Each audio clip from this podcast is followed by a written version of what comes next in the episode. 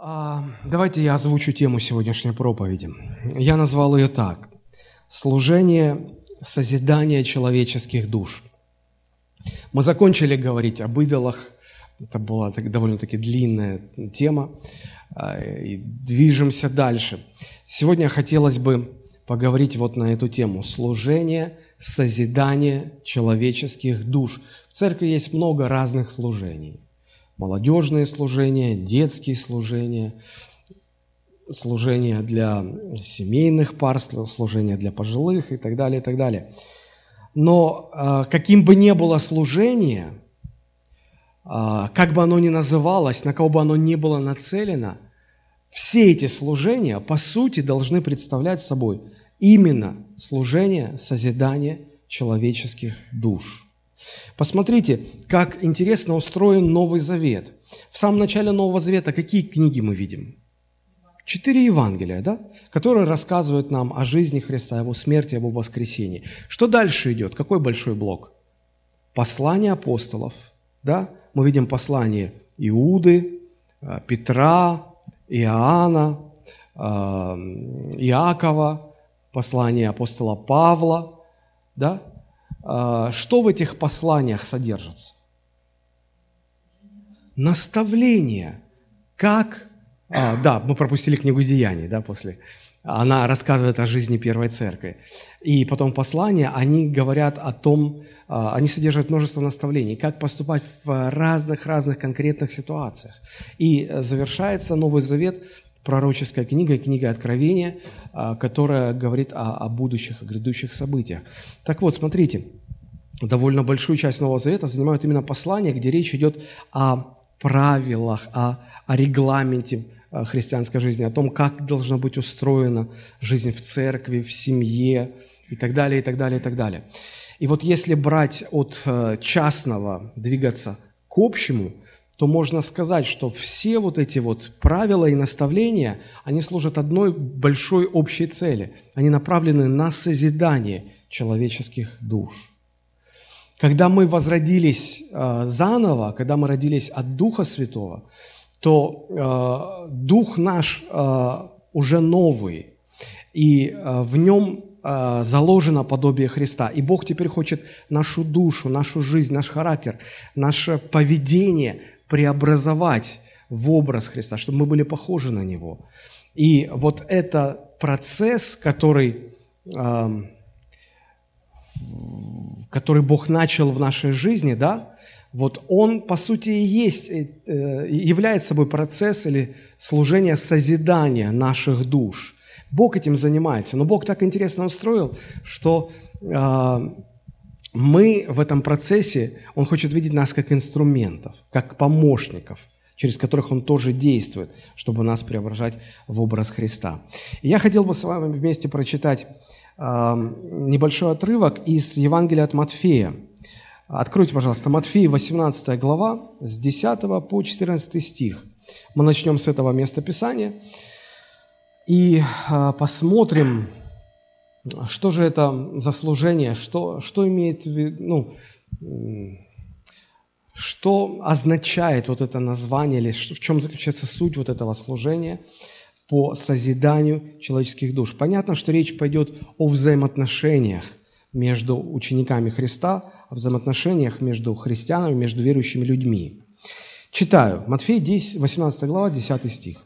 «Смотрите, не презирайте ни одного из малых сих, ибо говорю вам, что ангелы их на небесах всегда видят лицо Отца Моего Небесного. Ибо Сын Человеческий пришел взыскать и спасти погибшее. Как вам кажется, если бы у кого было сто овец, и одна из них заблудилась, то не оставит ли он девяносто девять в горах и не пойдет ли искать заблудившуюся? Если случится найти ее, то истинно говорю вам, он радуется о ней более, нежели о 99 не заблудившихся. Так, нет воли Отца вашего Небесного, чтобы погиб один из малых сих.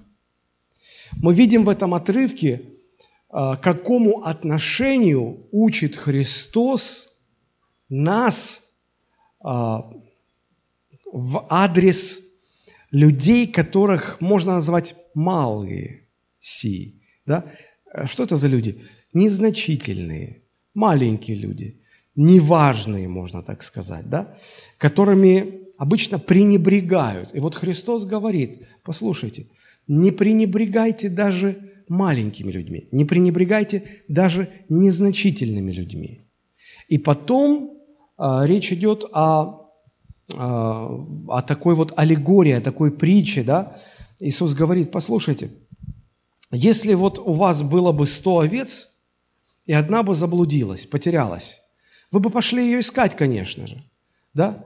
И потом, когда бы нашли ее, вы бы радовались об одной вот этой заблудившейся, которая вам удалось, в которую вам удалось вернуть восстановить. Вы бы о ней одной радовались больше, чем о 99, с которыми ничего плохого не случилось.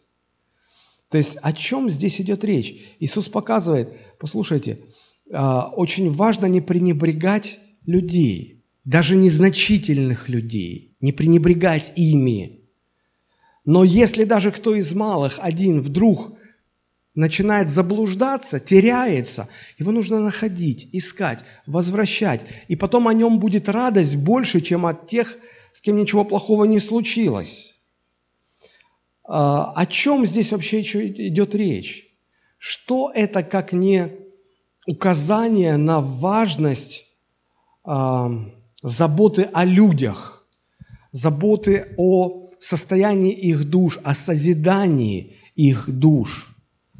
А, посмотрите, друзья, а, здесь мы, мы видим интересную вещь. Мы видим, что здесь Господь использует вот это слово «заблудившиеся», мы, мы, мы церковные люди, мы к кому применяем обычно этот термин? Кто ходил в церковь, потом перестал ходить, да? Ушел. Да? А здесь речь идет не о тех, не совсем о тех, кто ушел, но вообще о тех, кто отклонился, заблудился, кто ошибается, кто заблуждается. Да? И мы здесь видим, что э, хотя мы склонны пренебрегать этими людьми, но Христос дает вот таких четыре очень важных момента, факта. Он говорит, послушайте, не, нельзя этого делать. Почему? Потому что у них у каждого есть свой ангел. Вы не замечаете этих людей, а Бог каждому своего ангела представил, чтобы заботился об этих людях. И эти ангелы э, регулярно предстают перед Богом, видят Его лицо, отчет Богу дают. Они могут сказать Ему, Господу, о том, что вы пренебрегаете ими. Бог не пренебрегает, а вы пренебрегаете. Это неправильно. Потом Иисус говорит, послушайте, как раз за такими и пришел Спаситель. Он говорит, я пришел, чтобы взыскать и спасти погибшее, а не похлопать праведника по плечу и сказать, ну, молодец ты, праведник, продолжай так дальше. Не следует презирать таковых и часть своей важность. Небеса о возвращенных заблудших будут радоваться больше, чем о тех, с кем ничего плохого не случилось. А, позвольте задать вам такой вопрос. Как вы относитесь? Что вы делаете, когда вы сталкиваетесь с несовершенными христианами? С, на ваш взгляд, незначительными людьми? А, как вы к ним относитесь? А, как вы реагируете на их несовершенство, на их слабости? Я не, не, не, не прошу вас отвечать на этот вопрос э, вслух – попытайтесь сами себе дать ответ, насколько, насколько э, отличается ваша реакция, ваше отношение от того отношения, к которому призывает Христос. Он говорит, смотрите, не презирайте, относитесь внимательно, относитесь э, к этим людям так же, как если бы вам казалось бы, что это самые, самые важные люди, самые э, необходимые люди. А почему Христос делает такое предостережение? Наверное, потому что от природы мы все склонны пренебрегать а, всеми, кто делает ошибки, кто заблуждается, кто незначителен, кто не важен, неприметен в церкви. И я должен покаяться, потому что я тоже а, когда-то назвал таких людей хрониками.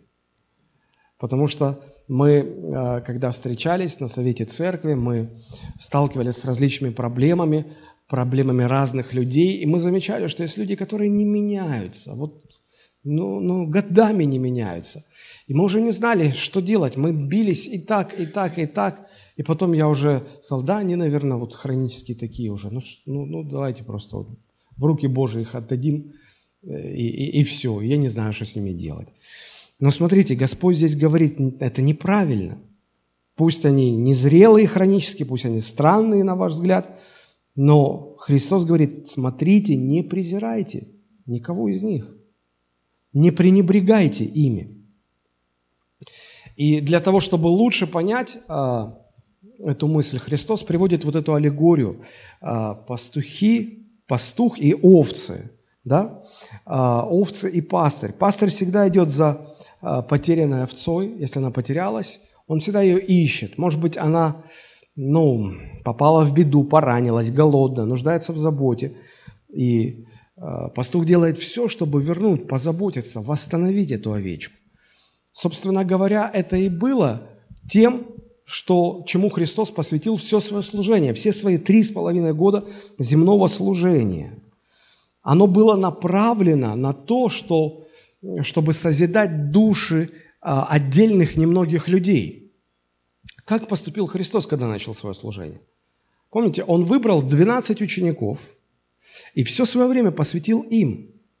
И вкладывал все свои силы, а, свои знания, свой опыт, передавал им.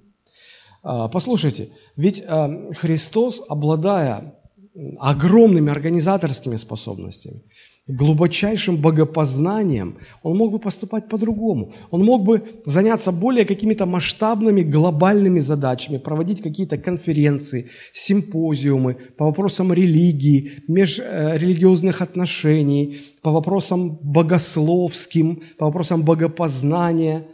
И, и, и вот так вот глобально мыслить, так вот смотреть в мировом масштабе – Мог бы, конечно, у него бы это все получилось, но он вместо этого сосредоточил свое внимание всего лишь, Сын Божий, всего лишь на 12 человеках.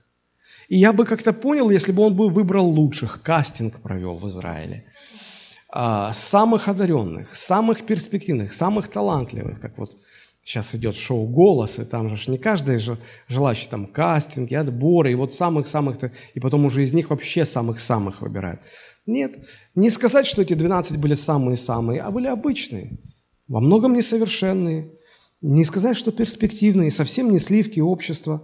И вот э, Господь вложил всего себя в созидание их душ, потому что на их плечи потом легла забота о церкви, о, о росте церкви, о развитии церкви.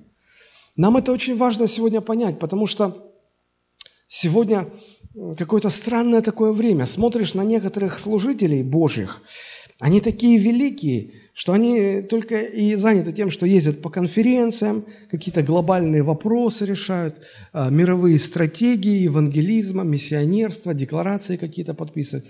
А, и уже их в своих церквях не видно – и уже если какие-то вопросы там э, отдельно взятого маленького человека, они делегируют другим. Ну, типа, ну это не мой уровень, я уже тут глобально мыслю, так вот, масштабами Вселенной. Насколько это правильно? Насколько это верно? Самое важное служение в церкви – это служение созидания человеческих душ. И Христос показал нам пример а, знаете, как есть такая фраза, что пастух должен заниматься овцами, возиться с ними, заботиться о них. И вот Христос буквально вкладывал себя в эти 12 человек. Почему Он так делал? Он хотел этим показать, что нам необходимо научиться вот так же относиться к людям в церкви.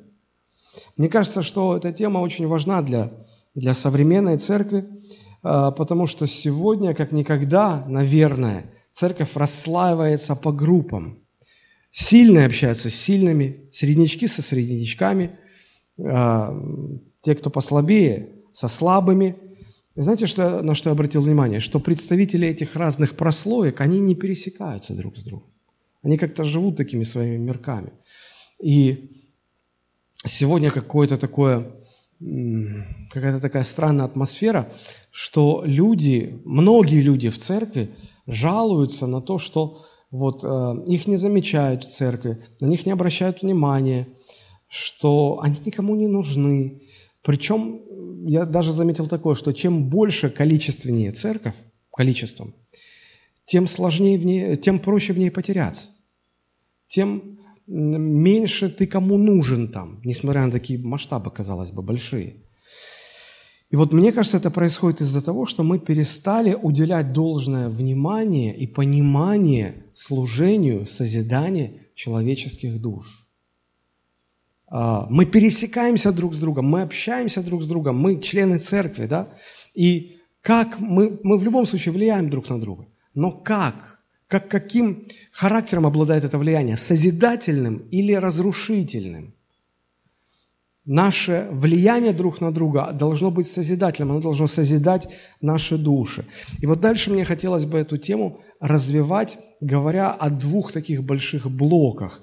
А, вот сейчас, прям непосредственно, я хотел бы показать четыре основные причины, почему а, Почему в церкви должно быть это служение, созидание человеческих душ? Почему э, сильные должны служить слабым в церкви? Почему э, вот это взаимное влияние друг на друга людей в церкви, оно должно созидать друг друга, созидать нас, а не разрушать нас, не разрушать наши души. И э, дальше, в конце, мы коротко коснемся практических моментов – вот этого служения, как это на практике может быть реализовано, как нам практически этого добиться. Мы сначала поймем важность, почему это важно, а потом посмотрим, как это практически делать.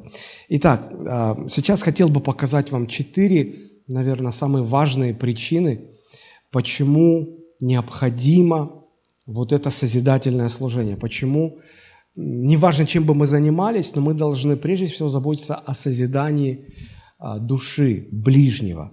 Поэтому Христос и говорил, не пренебрегайте никем, даже самым маленькими людьми, не пренебрегайте в церкви. Первая причина заключается в том, что а, в любой церкви существует огромная нужда, потребность вот в этом созидательном служении. Это необходимо. Люди в этом нуждаются. Почему? Потому что мы все, и те, кто считаются зрелыми христианами, и те, кто менее зрелы, мы все люди грешные по своей природе. Одно из значений слова «грех», одно из пониманий этого понятия «грех», оно толкуется но ну, не только как бунт, бунт против Бога. Да, понятно, мы бунтуем против Бога, мы хотим, чтобы все было по-нашему, по-своему, и в жизни нашей это проявляется, правда? А, мы часто конфликтуем из-за того, что один хочет, чтобы было по-моему, и тот хочет, чтобы было по, по его, да? И все хотят, мне нравится это неправильное выражение, чтобы все было по-ихнему. Так, как они хотят. И из-за этого возникают конфликты. А, это понятно, но у греха есть еще одна такая грань. А, одно из значений слова «грех» а, – это значит промахнуться или попасть мимо цели, или не попасть в цель. И вот из-за этой, из-за этой характеристики человеческого греха мы очень часто промахиваемся. Мы очень часто бываем неточны, не попадаем в цель. Такова природа греха. Помните Саула, царь Саул? Бог через пророка Самуила дал ему поручение, как поступить э, с э, Амаликом, с народом амаликитян. Что сделать? Э, что царя нужно убить, народ э, истребить, всю добычу предать огню. Были конкретные подробные инструкции. И Саул вроде бы выполнил поручение, ну, как ему казалось. И когда Самуил возвращается, Саул с радостью, с гордостью говорит, все, Самуил, исполнил я слово Господа. А Самуил, когда посмотрел, говорит, послушай, как же ты исполнил? А вот это, а вот это, а вот это. Ну, это детали, мы там вот решили подправить, мы, нам показалось, что вот это лучше будет, что овец лучше сохранить, что царя лучше не убивать, что вот это вот мы так сделаем. Говорит, подожди, как ты говоришь, что ты исполнил слово Господа, когда ты не точно поступил? Почему люди так делают? Они, вот природа греха заставляет нас промахиваться, не быть точными.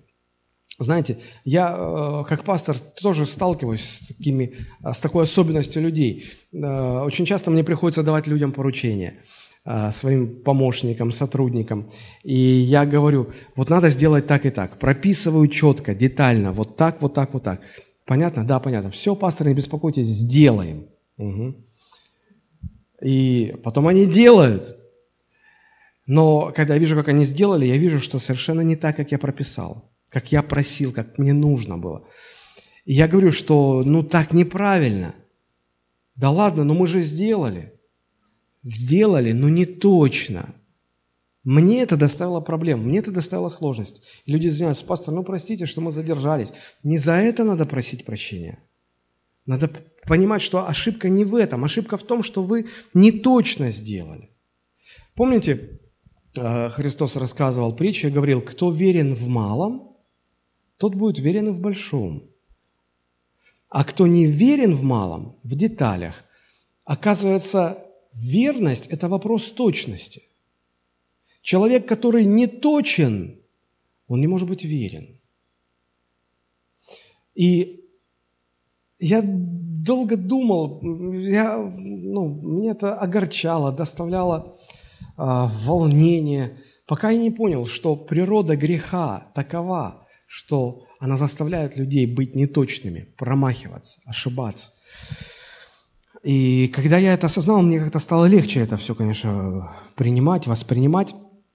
Но так или иначе, все люди из-за того, что грешные, они склонны ошибаться, склонны промахиваться. Я к чему это все говорю? К тому, чтобы мы не питали иллюзий. Мы, знаете, иногда идеализируем и думаем, что вот если человек обратился ко Христу, вот точно говорю, будьте здоровы, а, я не верю в приметы, чтобы вы не подумали, чтобы никого не соблазнить. А, если человек обратился к Богу, сознательно принял господство Христа над собой, все, он уже служит Богу, мы идеализируем таких людей и думаем, ну все, они уже, они уже не ошибаются. Ошибаются, промахиваются, все промахиваются. Даже самые великие апостолы, все промахиваются, все, кроме Христа, промахиваются, ошибаются заблуждаются. Казалось бы, ну вот он крепко стоит в Боге, он, он э, правильно наставлен в Слове. Все равно, вот самого правильного возьмите, обнаружится хотя бы одна сфера, на самом деле много сфер, где он, где он все-таки заблуждается, где он не прав, где он ошибается. И вот поэтому церкви, в любой церкви всегда существует нужда в созидательном служении, в том, чтобы исправлять вот эти э, заблуж... ну, как, сферы, в которых человек заблуждается, корректировать, созидать душу, чтобы более и более приводить ее в соответствии э, с Божьим Словом. И э, вот этот факт того, что люди склонны заблуждаться – он еще находит свое отражение и в самой этой истории. Вот почему Христос сравнивает людей здесь с овцами. Это в нашем контексте, в наши дни, когда человека с овцой сравниваешь, что это выглядит очень оскорбительно. Ну, в овца. Там или как-то по-другому еще. Вот. Но в те времена так не было. И когда Христос сравнивает а, своих последователей с овцами, он не оскорбляет их. Он, он сравнение это использует для того, чтобы э, был, был, была понятна природа людей, наша природа, э, поскольку мы уже далеки от овцеводства. Да? Ну, то есть мы э, вот в этой аллегории, наверное, понимаем столько же, сколько ну, царь Давид понимал бы в современных там айфонах, смартфонах и так далее – и поэтому это требует объяснения, а, потому что ну, ну, много лет прошло-то с тех пор. Так вот, что имел, имел в виду Христос? Почему он сравнил людей именно с овцами? А, если говорить про этих животных, про овец, да, ну как бы сказать, их вряд ли можно назвать высокоинтеллектуальными животными. Почему? Потому что они очень зависят от пастуха. А, от пастыря. Пока овечка находится под влиянием пастуха, пока она слышит его голос, она в безопасности. Но вот как только овечка перестала слышать голос пастуха, она склонна отвлекаться на что попало. Вот неважно на что, но вот ее все время куда-то тянет. Вот. И поэтому, а, если пастух не заметит это поползновение и сразу не остановит ее, эта овечка пойдет гулять сама по себе, увлечется чем-то и просто, ну, обязательно заблудится. И самое главное, что нужно понимать, и пастухи э, того времени, да и нашего времен, наверное, э, прекрасно понимают это и знают эту особенность. Э, э, что за особенность? У овечки нет способности самой самостоятельно вернуться назад. Вот кошки обладают такой способностью. Ее куда ни забрось, она всегда найдет дорогу домой. Голуби тоже, они всегда возвращаются. Перелетные птицы тоже возвращаются всегда домой, только не овцы. Они домой сами никогда не возвращаются. Их, э, наверное, изначально Господь не оснастил системой навигации с функцией возвращаться домой. Вот. Их, такова их природа. И пастухи это знают. Поэтому они знают, что если овечка убежала, потерялась, она сама точно не вернется.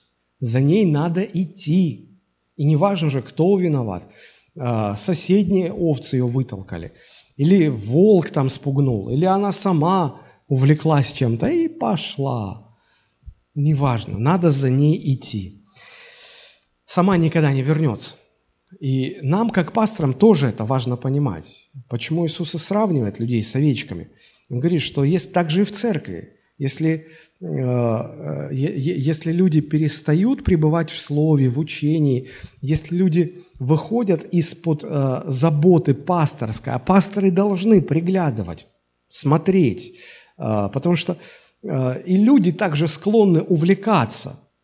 Вот только ты, ну, потерялась овечка, потерялась из поля зрения пастуха, и, и сразу у этой овечки, сейчас, вот, а рерихи, они же тоже были такими верующими. Слушайте, а, а инопланетяне? А вот написано, да, в Бытие, «И сказал Господь, сотворим». Он, значит, он не один, их много. Так может, это инопланетяне нас сотворили? И пошло, и, и такие теории, и все начинается. Пошла овечка гулять на зеленые луга. Вот. И э, мы, как пасторы, должны понимать, что если овечку понесло уже, она сама точно не вернется. Нам нужно к ней идти. Современные пастыри, которые не понимают этой особенности, они думают, ну ничего, походит, походит, вернется. Это не кошка, это овечка, она, у нее нет этой функции. Она не возвращается сама. Ее нужно идти возвращать. Не, мы Господу помолимся, чтобы Он вернул. Так Господь вас-то и поставил пастухами, чтобы, зная эту особенность, вы шли и возвращали. Мы иногда этого не понимаем. Но это, это важно. Это важно. Вот почему необходимо это служение, созидание душ. Потому что если этим не заниматься, овечки разбредутся. И пойдет там. Один, один, одному то кажется правильным, другому то кажется правильным. И уже это будет не церковь, а непонятно что. А, Христос, э, вот он постоянно видел слабости, незрелость в своих учениках – и массу примеров. Ну, например, он им столько уже говорил, рассказывал, они уже ну, не первый год ходили вместе со Христом. И вдруг на тебе, он их застает. Только он где-то отвлекся, видимо, с кем-то говорил. Он подходит к ним и смотрит, чем они занимаются. А они занимаются очень важным делом. У них выборы. Кто главный? Дебаты. Он им объяснял, что служить надо, что кто служит, тот и важнее, тот и главнее. А тут они давайте, я, а меня Христос впервые призвал, а ты потом позже всех присоединился. Иисус говорит, послушайте, вы не понимаете. Дальше идем. Э, шел Христос в Самарию, и нужно было пройти через деревню, которая сказала, «А мы, мы вам не разрешаем пройти сюда. И, видимо, недавно был семинар по применению духовной власти – и ученики поняли, Господи, да какие проблемы? Мы сейчас огонь с неба сведем, и они поймут, как с помазанниками разговаривать. Что они не, не пустим вас. Проблему нашли. Иисус говорит, подождите, что вы делаете? Вас сейчас таких отпустить, вы пол земли сожжете. Их любить надо, их, их нужно, с ними работать нужно.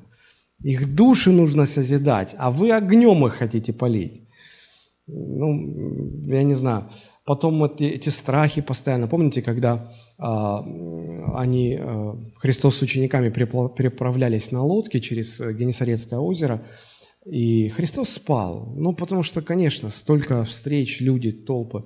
Э, и, и, наверное, единственное время, где было поспать, это вот в транспорте, пока, пока на лодке передвигались. Э, началось волнение на море, Христос спит, значит, учитель не переживает, просто отдыхает, спит, а, а ученики уже все, панику развели, все, погибаем. И давай будить, говорят, учитель, тебе что, дела нет? Мы сейчас тут все потонем, ты-то, конечно, Сын Божий, с тобой ничего Мы-то все помрем, что-то надо делать. Иисус говорит, да Боже мой, ну когда вы поймете, что если я не переживаю, вам не нужно переживать, вы смотрите на меня. Он успокоил бурю. Ну и таких ситуаций масса. А, попросил, чтобы они поддержали его в Гефсиманском саду в молитве. Ага, сейчас.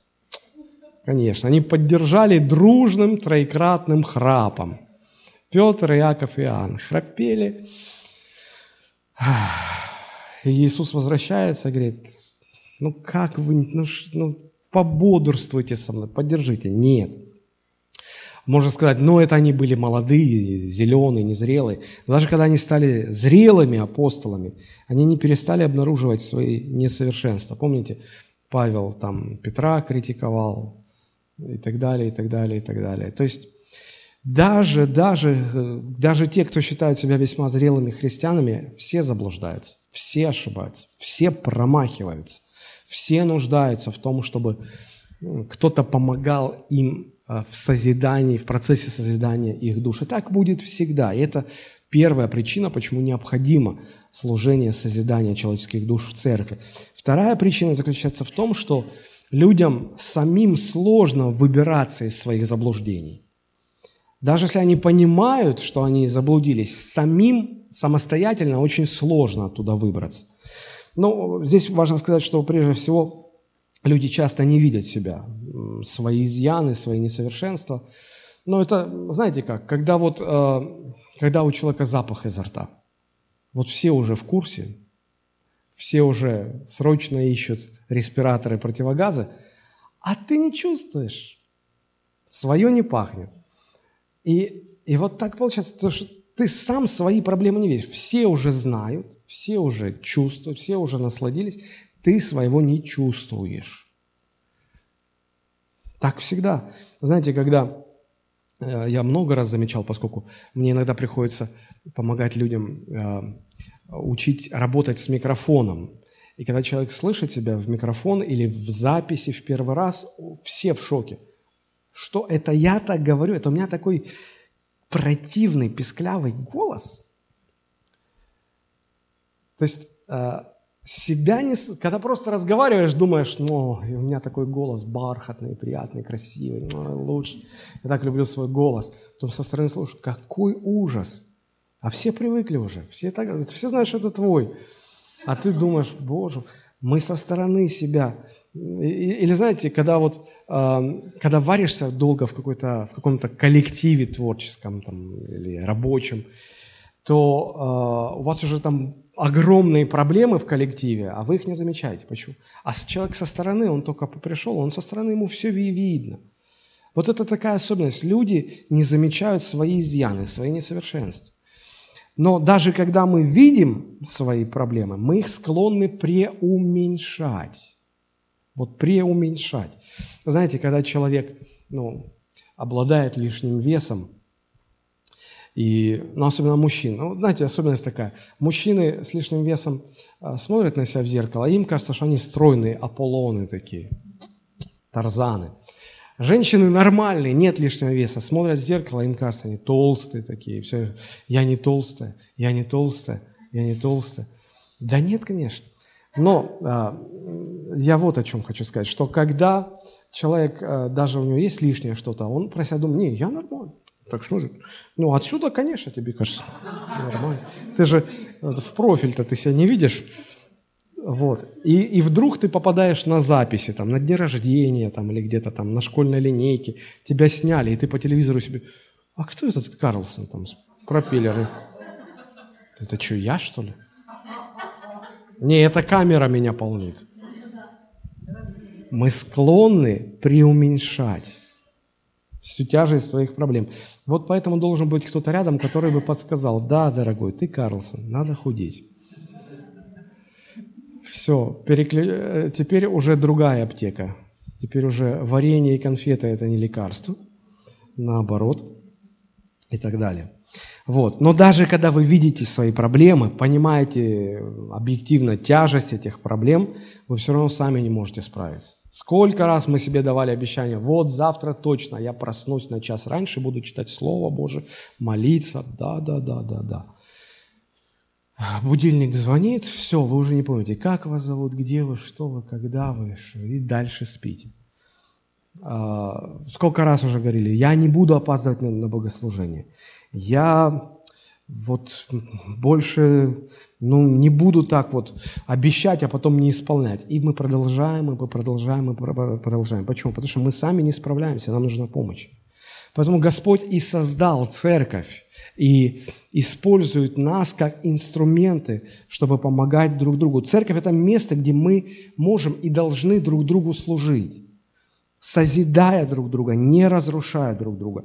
Нам ведь не просто нужны какие-то хорошие проповеди.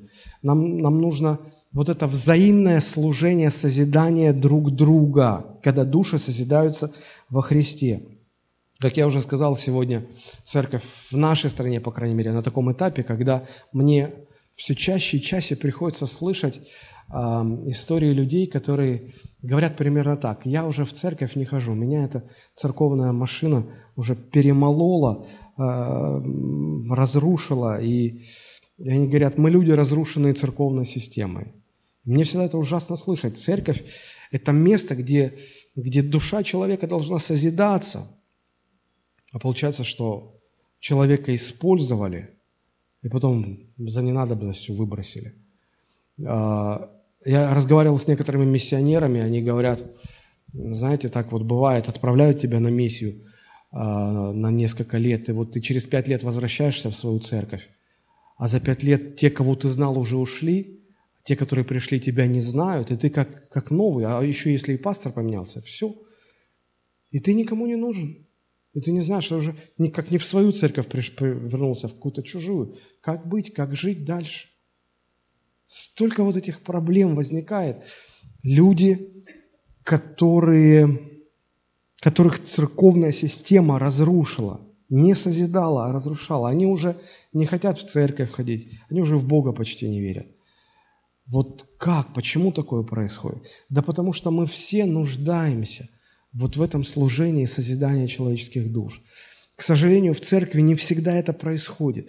Почему я говорю на эту тему? Почему я поднял эту тему? Потому что церковь как раз должна быть местом, где души созидаются, а не где религиозная церковная машина перемалывает человеческие жизни, высасывая из них все, что можно, а потом выбрасывая на обочину, как уже никому ни зачем не нужные. Мы должны вернуться к созидательному служению. И люди в церкви нуждаются друг в друге. Вот Бог через это нас хочет взращивать. Помните, в притчах, по-моему, написана такая фраза «железо, железо острит, а человек человека». Вот нам нужно, мы, мы, мы нуждаемся друг в друге, чтобы помогать друг другу, помогать друг другу.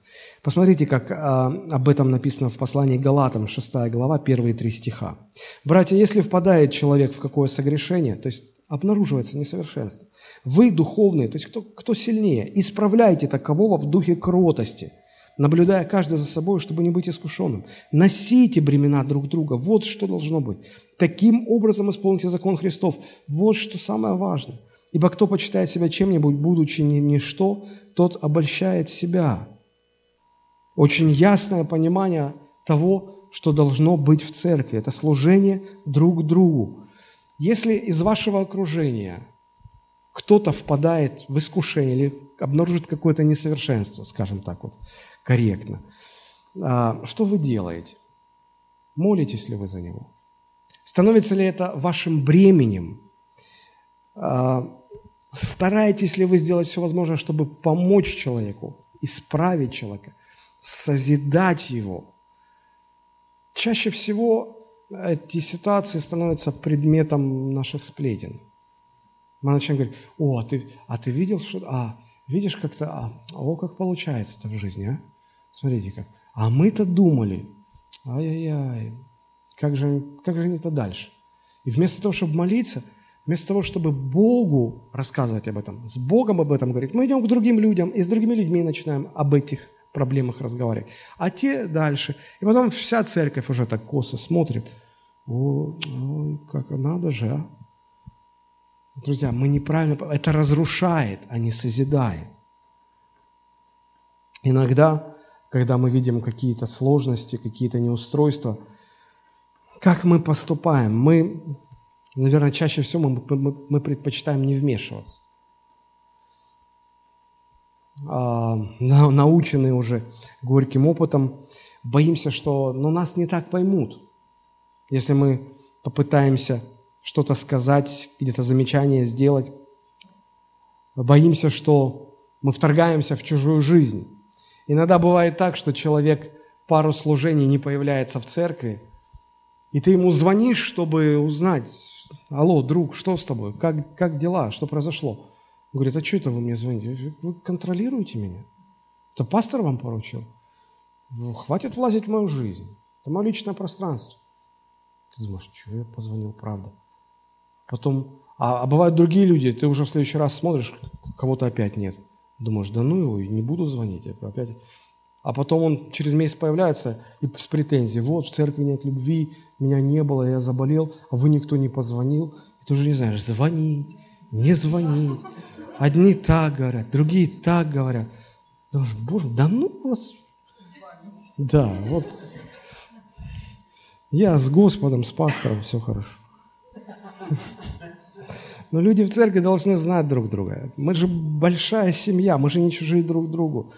Мы, мы должны знать, кто чем живет, кто болеет, у кого какие-то трудности.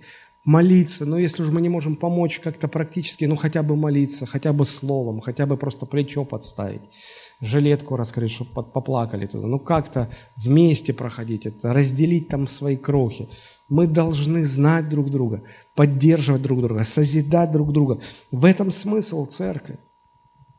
Колоссянам 3,16 написано, «Слово Христово да вселяется в вас обильно со всякой премудростью. Научайте и вразумляйте друг друга». Научайте и вразумляйте, то есть заботьтесь друг о друге. Вот это слово «вразумляйте» в греческом языке, оно происходит от слова а, «работать над формированием мышления другого». И таких мест очень много. Например, 1 Фессалоникийцам 5.11. «Посему увещевайте друг друга и назидайте один другого, как вы и делаете». Важно наставлять, увещевать, назидать друг друга. Это невероятно важно. Вот это слово «назидайте», оно а, в греческом оригинале, оно имеет значение выстраивать жизнь друг друга, а, помогать, ну, буквально созидать друг друга. Так должно быть в Церкви Христовой. Задайте себе вопрос, кого вы сегодня созидаете в Церкви? Или, может быть, разрушаете? Или созидаете? Кого вы формируете? Чаще всего мы просто игнорируем друг друга. Иногда делаем друг другу больно, задеваем друг друга. Иногда даже разрушаем друг друга. Но мы должны созидать. Вот почему, это вторая причина, почему важно созидать. Люди не могут сами выбраться, им нужна помощь. Им нужна помощь. А, Евреям 10.25 тоже об этом место. «Не будем оставлять собрания своего, как есть у некоторых обычаев, но будем увещевать друг друга, и тем более, чем более усматривайте приближение Дня Онова». Евреям 3.13. «Наставляйте друг друга каждый день, доколе можно говорить ныне, чтобы кто из вас не ожесточился, обольстившись грехом». И много-много-много мест таких в Писании есть, где сказано, что мы должны участвовать в жизни друга, друг друга, созидательным образом участвовать. Встречаешься со слабостью ближнего, подумай, как ему помочь. Подумай, как ему, как его восстановить. А, ну, Петру в Антиохии нужен был апостол Павел, который пусть и жестко его скорректировал, но скорректировал. И, и это послужило созидательно Петру. Петру нужен был Петр. Хотя Петр кто это? Ну, глава церкви, апостол, которому сам Христос поручил пасти овец. Но поймите, что даже самому взрослому, самому ответственному, самому совершенному апостолу нужен кто-то рядом, кто мог бы его поддержать, скорректировать, поправить, когда нужно. Вот почему в церкви должны быть отношения наставничества, должны быть наставники, пасторы, служители, должны быть отношения подотчетности. Сегодня же в церкви просто понимание такое, что вы влазите в мою жизнь? Ну, хватит, вот вам, что мало того, что я хожу в вашу церковь, там, десятину отдаю, что, ну, это у меня так, ну, не лезьте ко мне. Это мое личное дело. Не знаю, но Библия учит об отношениях подотчетности. Многих людей это пугает. А, вероятно, люди боятся контроля. Знаете, есть разница между контролем и подотчетностью. Контроль – это когда мой наставник хочет узнать, как у меня дела.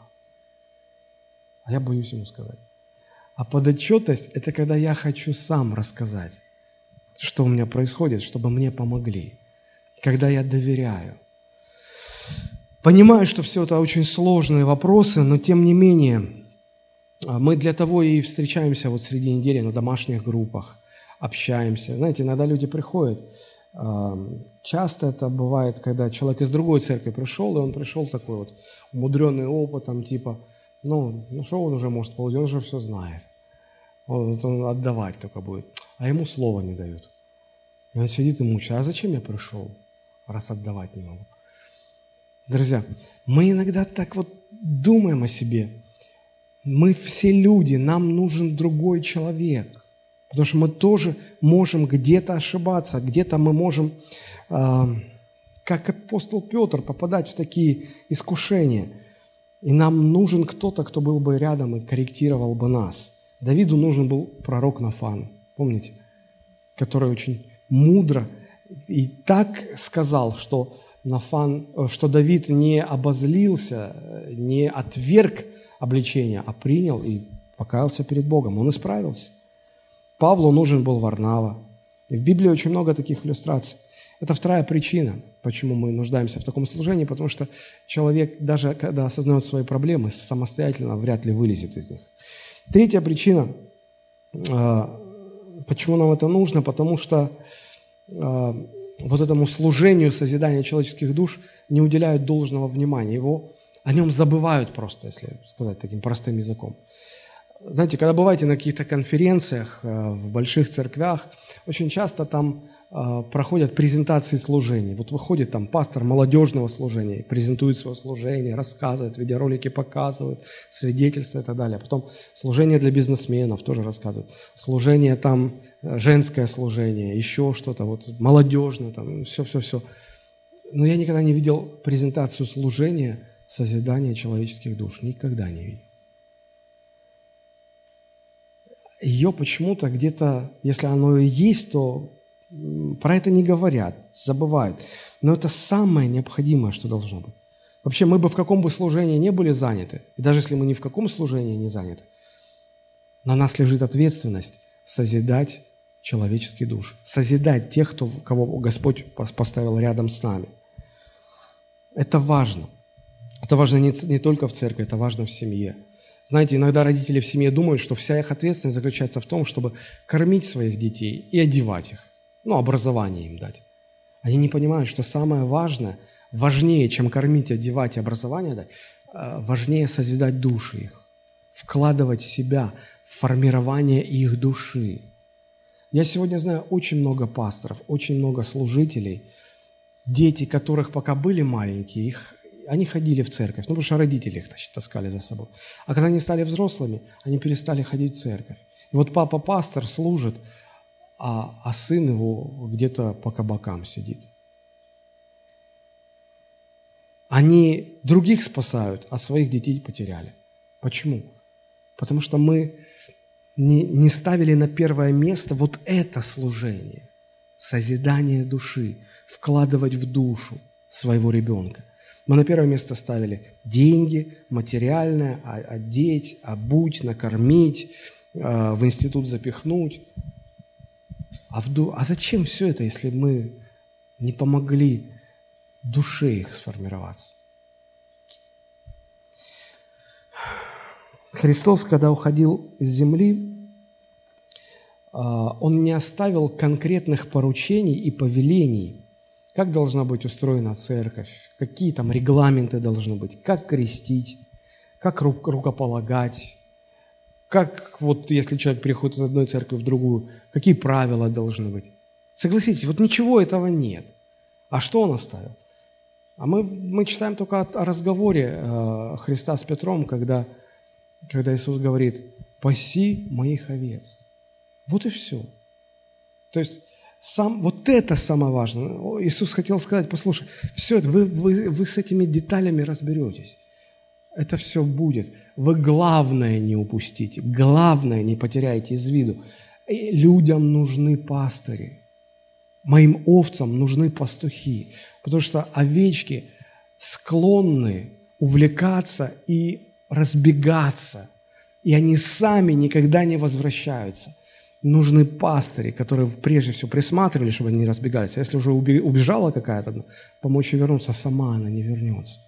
Вот это важно. А мы сегодня составляем какие-то канонические правила рукоположения, канонические правила перехода из одной церкви в другую.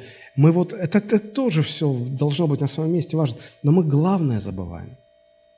Главное забываем. А, где-то я слышал историю о том, что о том, как, как об, образовался город э, Лас-Вегас э, в Соединенных Штатах. А, он начался с того, ну, это была такая, такие там прерии были, а, вот, и среди вот этой пустынь, пустынной местности а, был обнаружен источник воды. И вот возле этого источника воды появились первые поселения. Ну, свежая вода, вокруг воды всегда, питьевая вода, вокруг э, воды всегда образуются поселения. И вот постепенно, постепенно а, это поселение обрастало, обрастало через там, десятилетия, столетия. Все это превратилось в огромный город Лас-Вегас. И сегодня, когда экскурсоводы рассказывают про историю образования этого города, иногда туристы спрашивают, а где этот первый источник, с которого все началось? Ой, да уже мы не знаем. И редкий какой экскурсовод покажет. И где-то он там в тесных улочках, незаметно, неприметно, уже все про него забыли. Вот то, с чего начиналось, самое важное, часто бывает забыто. И похожие вещи иногда в церкви происходят. Началась-то с церковь, с чего? Иисус сказал, паси овец моих. Вот это самое важное. А тут понарастало всего-всего католическая церковь, православная церковь, протестантская церковь, масса деноминаций, правил, у этих этот епископ, у тех твой епископ, у вообще папа римский. И и все-все-все вот такие вот, и уже спрашивают, а где вот то, вот то, где тот изначальный источник? А уже все забыли, где. Вот чего не, нельзя допускать. Вот поэтому я говорю, что третья причина – это, если так можно сказать, приоритетность служения, служения созидания. Оно должно стоять на первом месте, а его переставили куда-то там на задворке. Куда-то на задворке. Четвертая причина э, заключается в том, что нам необходимо э, служение созидания человеческих душ, потому что это может приносить либо великую радость, либо самую большую печаль и горесть. Вот посмотрите, э, Матфея 18 глава мы читали, да? «Как вам кажется, если бы у кого было сто овец, и одна из них заблудилась, то не оставит ли он 99 в горах и не пойдет ли искать заблудившуюся? Если найдет ее, то, говорю вам, он радуется о ней более, нежели о 99 не заблудившихся». Смотрите, радость возвращения одной заблудшей намного больше, чем радость о 99, которые никогда не заблуждались. То есть, когда ты трудишься над тем, чтобы вернуть человека, созидать его душу, и ты видишь успех, то это приносит огромную радость. Апостол Иоанн об этом писал, 3 Иоанна, 1 глава, 4 стих. Он говорит, «Для меня нет большей радости, как слышать, что дети мои ходят в истине». Больше радости не существует. Но апостол Иоанн, ну, этот старец, он прожил почти до 100 лет, он-то знал много радостных моментов за свою жизнь. И он говорит, что больше радости, чем это не существует. Небо радуется больше об измененных душах, нежели о тех, кто уже стоит в истине. Вот когда кается на служении один хотя бы человек, небеса об этом больше радуются, чем о всех остальных, которые просто пришли в церковь. Это, это больше радость приносит. И, и обратно, когда не получается, когда мы терпим неудачу в формировании души тех, за кого мы отвечаем, это приносит величайшую боль, скорбь. А, я помню, вспоминаю такую историю, а, по-моему, это в Америке было, когда а, старшеклассник пришел в школу с автоматом, это в Америке было, там оружие разрешено покупать и носить с собой, и он расстрелял половину класса. Несколько лет назад это было, по-моему. И, но э, меня вот что привлекло в этой истории, почему я запомнил. Родители этого подростка, который совершил это преступление, они потом написали открытое письмо ко всей стране, покаянное письмо. И вот они там делились, э, что это, это невероятная боль. Нельзя передать эту боль, это страдание из-за того, что мы не смогли вырастить из своего сына достойного мужчину. Да, он рос каким-то замкнутым, нелюдимым, но мы думали, ну, он интроверт, наверное, как-то что-то, ну, как-то вот... Э, и мы даже не подозревали, какой хаос творится в его душе. И вот сейчас это произошло. И они писали, мы самые несчастные люди на земле. Мы ничего не смогли сделать для своего сына. Мы его кормили, одевали, но мы не воспитали его.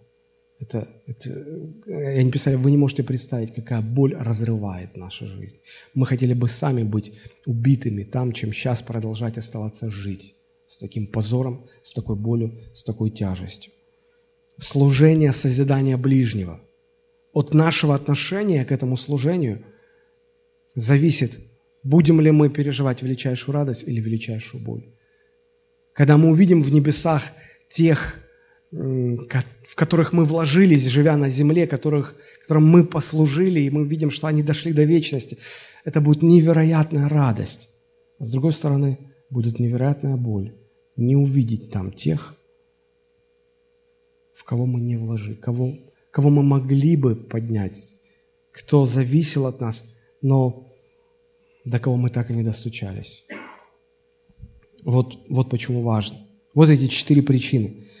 Первое, есть огромная потребность в этом. Второе, людям самостоятельно сложно выбираться из своих проблем. Третье, не, неправильный приоритет этого служения в церкви. И четвертое, от, этого, от отношения к этому служению зависит либо самая большая радость, либо самая большая боль. Вы скажете, ну а как практически-то? Оно же как-то так вот пафосно звучит. Служение, созидание человеческих душ. А на практике как? Давайте попытаемся э, выяснить для себя. Э, Матфей 18.10. Возвращаюсь опять к этому месту. «Смотрите, не презирайте ни одного из малых сих, ибо говорю вам, что ангелы их на небесах всегда видят лицо Отца Моего Небесного». Но прежде всего, первое, что нужно сделать, давайте приучим себя никогда не пренебрегать людьми, малыми, незначительными. В церкви всегда есть неприметные, незаметные, незначительные люди. Не пренебрегайте ими – Наоборот, находите таких людей и старайтесь им оказать какое-то внимание. Улыбнуться хотя бы им, угостить их чаем, бутербродом там или как-то еще. Поговорить, ну спросить хотя бы, как их зовут, как у них дела. Не бегите сразу к своему привычному кругу общения. Познакомьтесь с теми, с кем вы еще, может быть, ни разу не разговаривали в церкви. Знаете, как часто бывает, и в маленьких, и в больших церквях всегда есть люди, с которыми мы, мы можем десятилетия ходить в церковь, но, но всегда есть люди, с которыми мы даже ни разу не поговорили. К сожалению, такова реальность. Иисус говорит, послушайте, у этих у всех малых есть ангелы, которые перед Богом отвечают за них. Не пренебрегайте ими. Вы скажете, ну есть же лукавые люди, которые злоупотребляют твоим вниманием, которые начинают манипулировать. Да, есть такие. И мы понимаем, что ну, мы, мы не должны поддаваться этим манипуляциям, но все же, но все же есть и те, которых мы просто игнорируем, а мы не должны так поступать. Мы не должны так поступать. Почему не должны? Ну, потому что вот служение созидания, когда ты стараешься искренне содействовать возрастанию другого человека, фактически это и есть настоящее пасторство. Вот посмотрите один интересный пример, когда, помните, когда Христос изгнал бесов из Гадаринского бесноватого. Каким было первое желание этого освободившегося человека? Он сказал, Господи, я хочу пойти за тобой, куда бы ты ни шел. Я, я вот, вот это мое желание. А Иисус не разрешил. Он говорит, нет, нет, нет. Иди к своим и расскажи, что сделал с тобой Господь.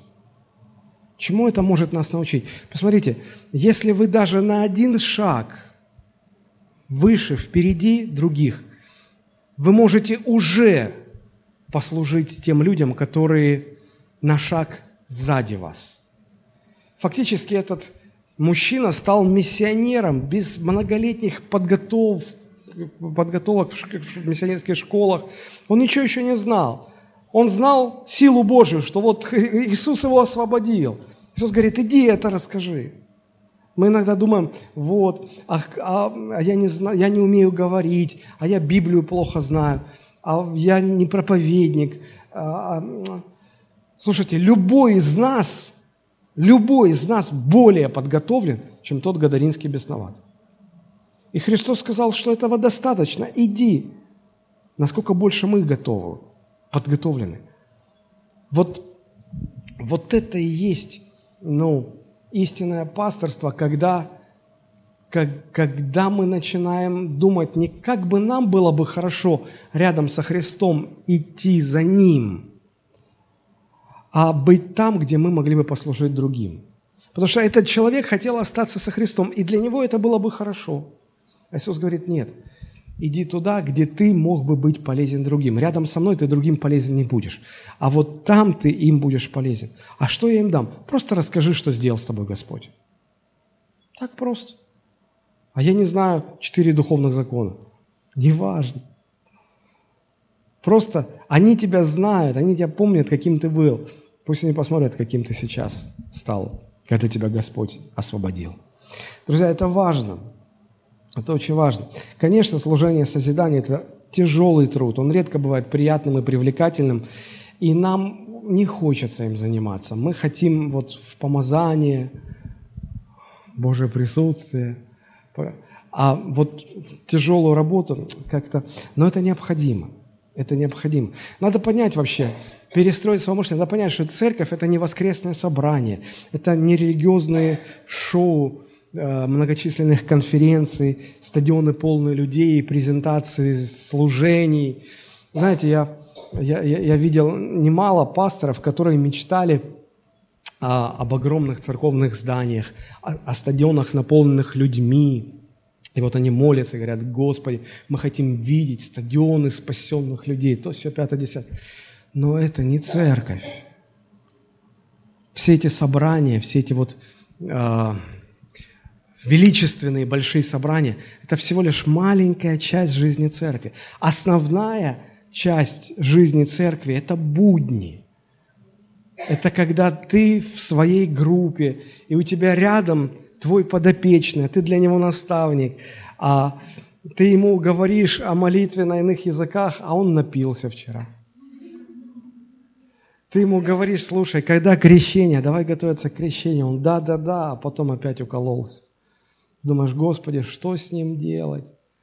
Ты его в Царство Божие, а он тебя в грязь тянет в свою.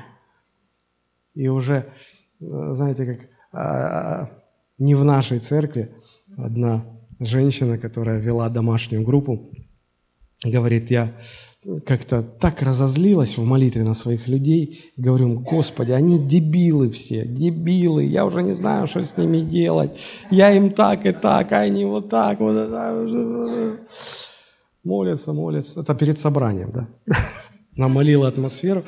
Э, заходят эти дебилы. Ну, прости, Господи. Вот. А уже ж это все намолено.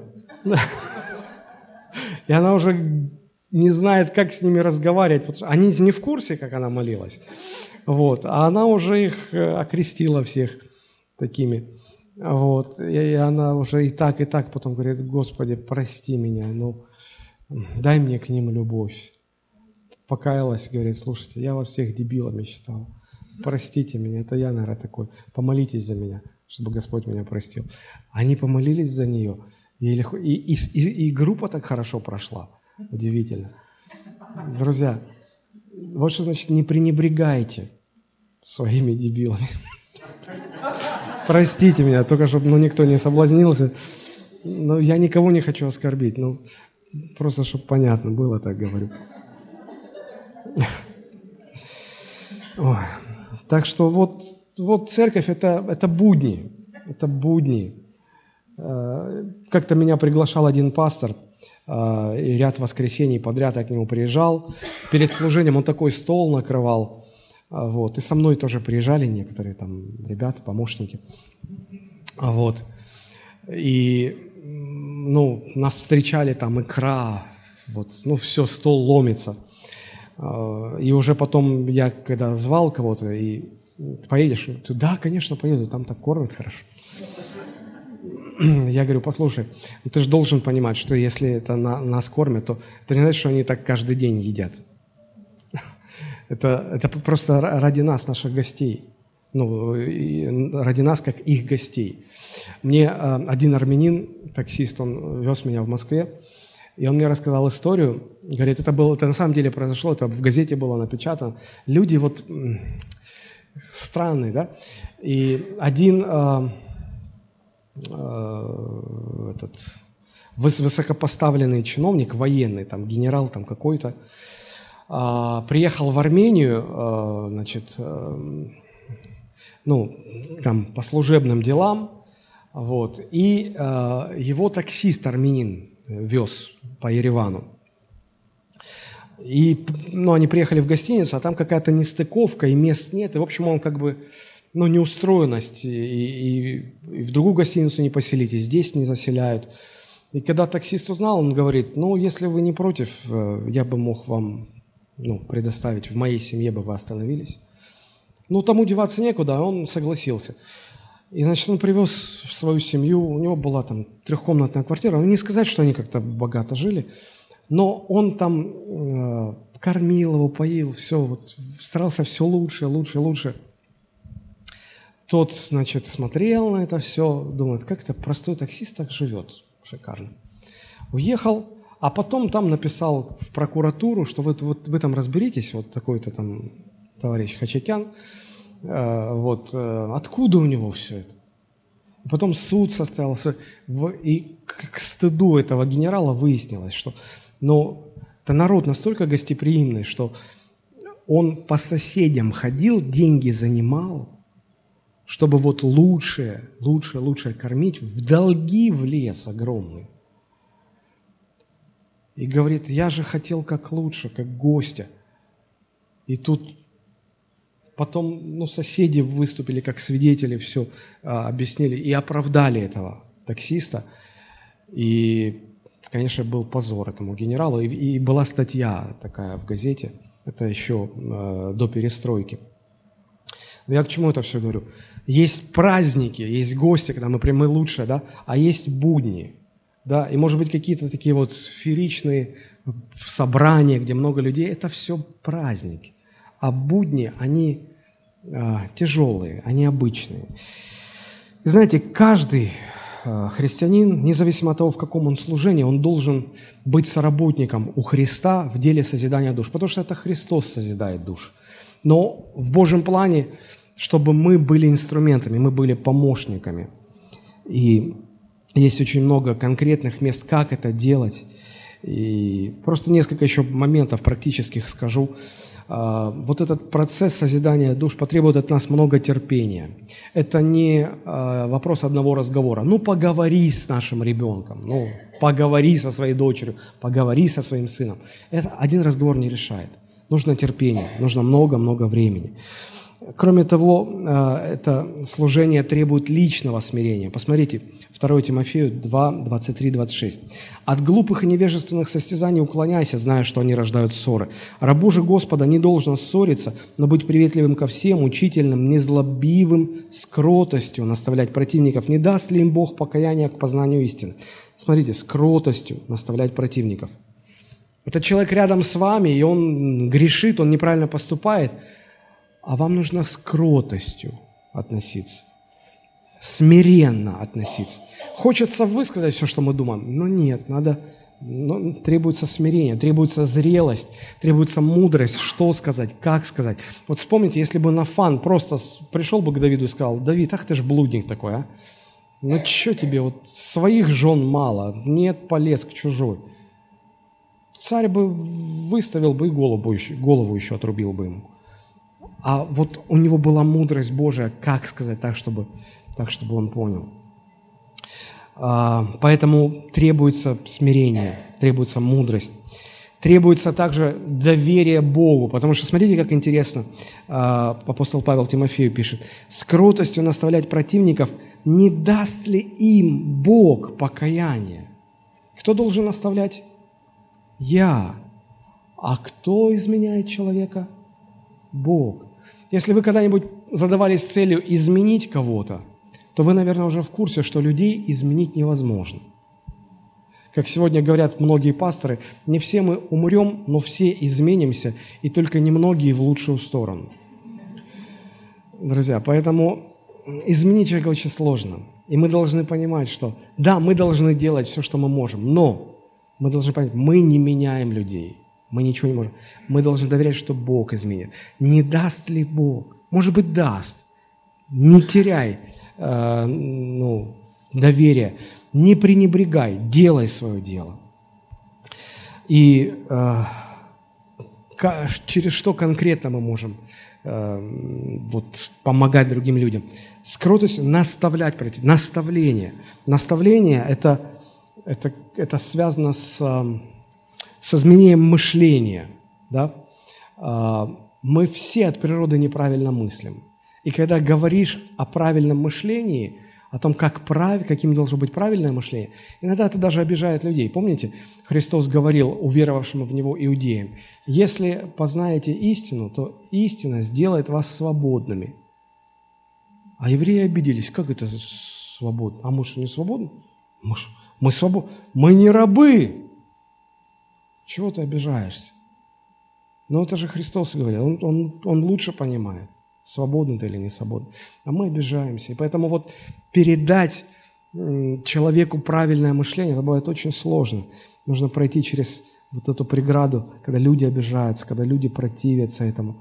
Но когда я говорю о, о, о формировании правильного мышления, речь, конечно, о, не о нравоучениях. Не надо там нотации читать, не надо говорить, ну как же ты мог, неужели ты не знаешь. Это не передает правильное мышление, ни в коем случае. Ну и второй момент, это, конечно, наверное, дисциплина.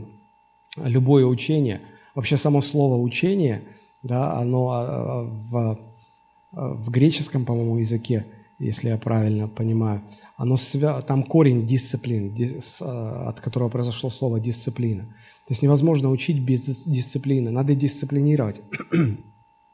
Когда родители воспитывают детей, нужно их дисциплинировать. И в отношении подотчетности тоже должна быть дисциплина и так далее, и так далее. Но время мое закончилось. Так или иначе, просто я хотел заострить наше внимание на необходимости вот этого служения в церкви, служения, созидания человеческих душ. Если мне удалось хоть как-то привлечь ваше внимание к этому, то слава Богу. Давайте мы сейчас поднимемся и помолимся.